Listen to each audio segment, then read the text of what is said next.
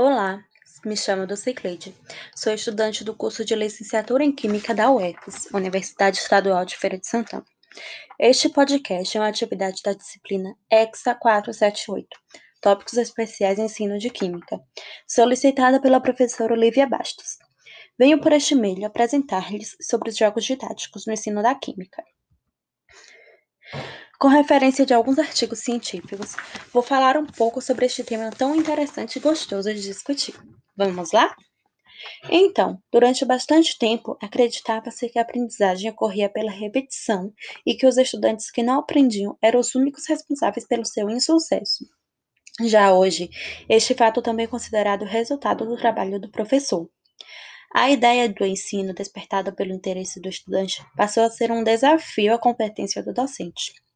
Para fugir da rotina na sala de aula ou para despertar o interesse dos alunos em determinados conteúdos, é necessário que o professor busque metodologias distintas das quais usualmente utiliza em sala de aula. No entanto, é natural que, a princípio, haja certa resistência por parte de alguns alunos em se adequar a novos métodos de ensino. O interesse daquele que aprende passou a ser força motora do processo de aprendizagem, e o professor, o gerador de situações estimuladoras para a aprendizagem. É neste contexto que o jogo didático ganha espaço como instrumento motivador para a aprendizagem de conhecimentos químicos, à medida que propõe estímulos ao interesse do estudante. Se, por um lado, o jogo ajuda este a construir novas formas de pensamento, desenvolvendo e enriquecendo sua personalidade, por outro, para o professor, o jogo leva a condição de condutor, estimulador e avaliador da aprendizagem. Os professores podem utilizar os jogos didáticos como auxiliares na construção dos conhecimentos em qualquer área de ensino. Os jogos sempre estiveram presentes na vida das pessoas, seja como elemento de diversão, disputa ou como forma de aprendizagem. Há relatos de que os colégios de ordem jesuíta foram os primeiros a colocá-los na sala de aula e utilizá-los como recurso didático, ao perceber a importância dos jogos de exercício para a formação do indivíduo e o reconhecesse como instrumento didático. Porém, só lá no século XVIII que criaram-se os jogos destinados a ensinar ciências. Eles eram utilizados para a realeza e a aristocracia aprendessem conteúdos da ciência, porém rapidamente tornou-se populares, deixando de ser um privilégio só dos nobres. Um dos desafios atuais no ensino de química é fazer uma ligação entre o conhecimento ensinado e o cotidiano dos alunos. Com isso, os alunos ficam desestimulados e acabam considerando a química como uma disciplina difícil, com temas muito complexos, o que exige muita memorização.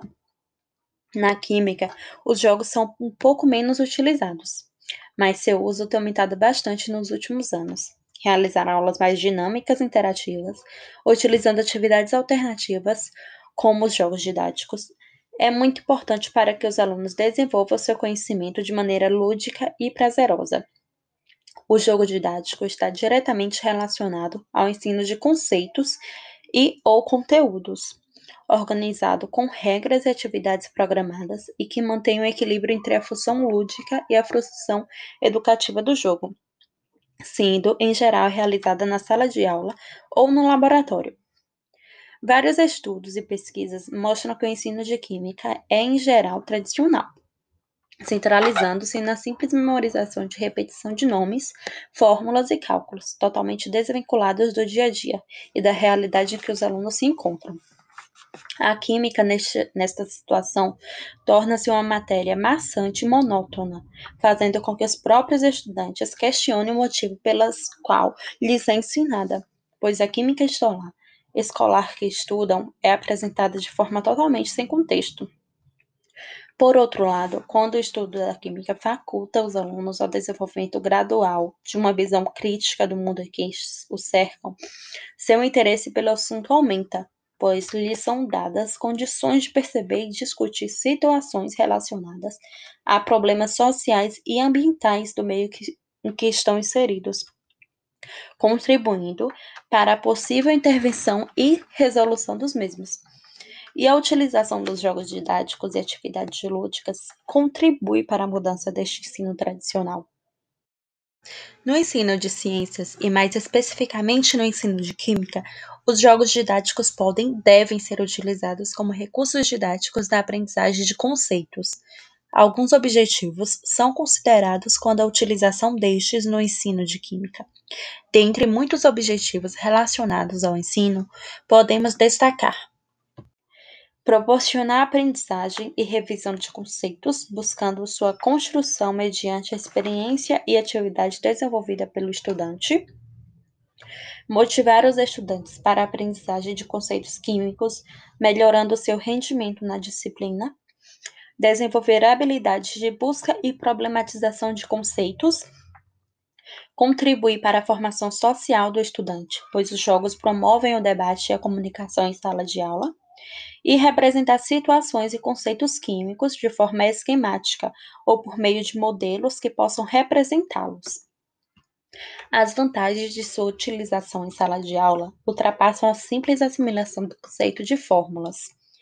A respeito disso, é importante deixar claro que a função do jogo no ensino de química não é de memorização de conceitos, nomes ou fórmulas, quando alguns utilizam nomes de compostos, fórmulas químicas e representações, não o fazem com a intenção de memorização, mas como forma de que o estudante se familiarize com a linguagem química e que adquira conhecimentos básicos para a aprendizagem de outros conceitos.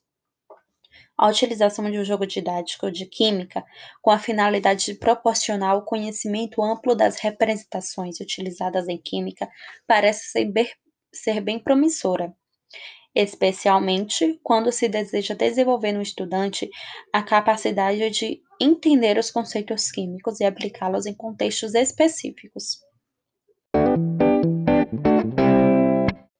Segundo Kishimoto, 1994, o jogo, considerado um tipo de atividade lúdica, possui duas funções: a lúdica e a educativa.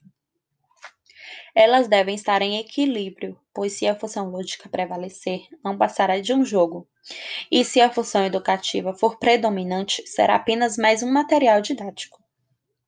Os jogos se caracterizam por dois elementos que apresentam o prazer e o esforço espontâneo, além de integrarem as várias dimensões do aluno, como a afetividade e o trabalho em grupo. Assim, sendo eles, devem ser inseridos como impulsores nos trabalhos escolares.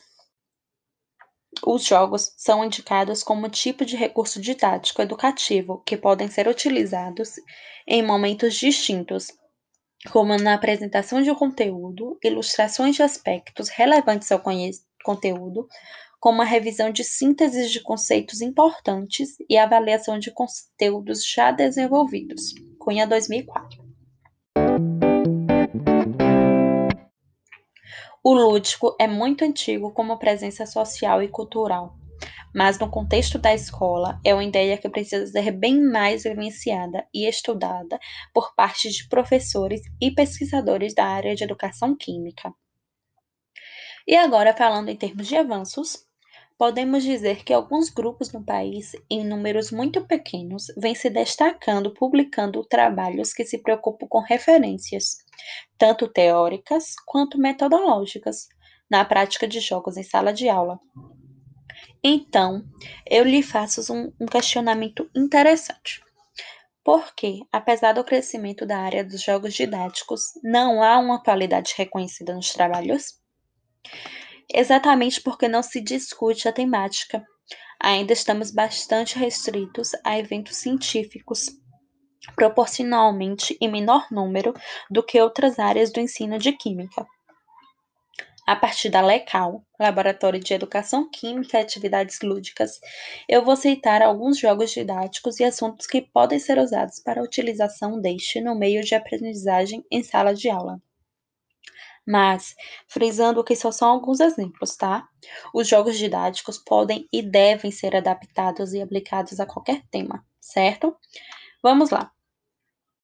Primeiro, equilíbrio químico, a simulação lúdica, que são simulações de equilíbrio químico usando bolas de isopor. Segundo, ludo termoquímico, o tradicional jogo de ludo aplicado à termoquímica.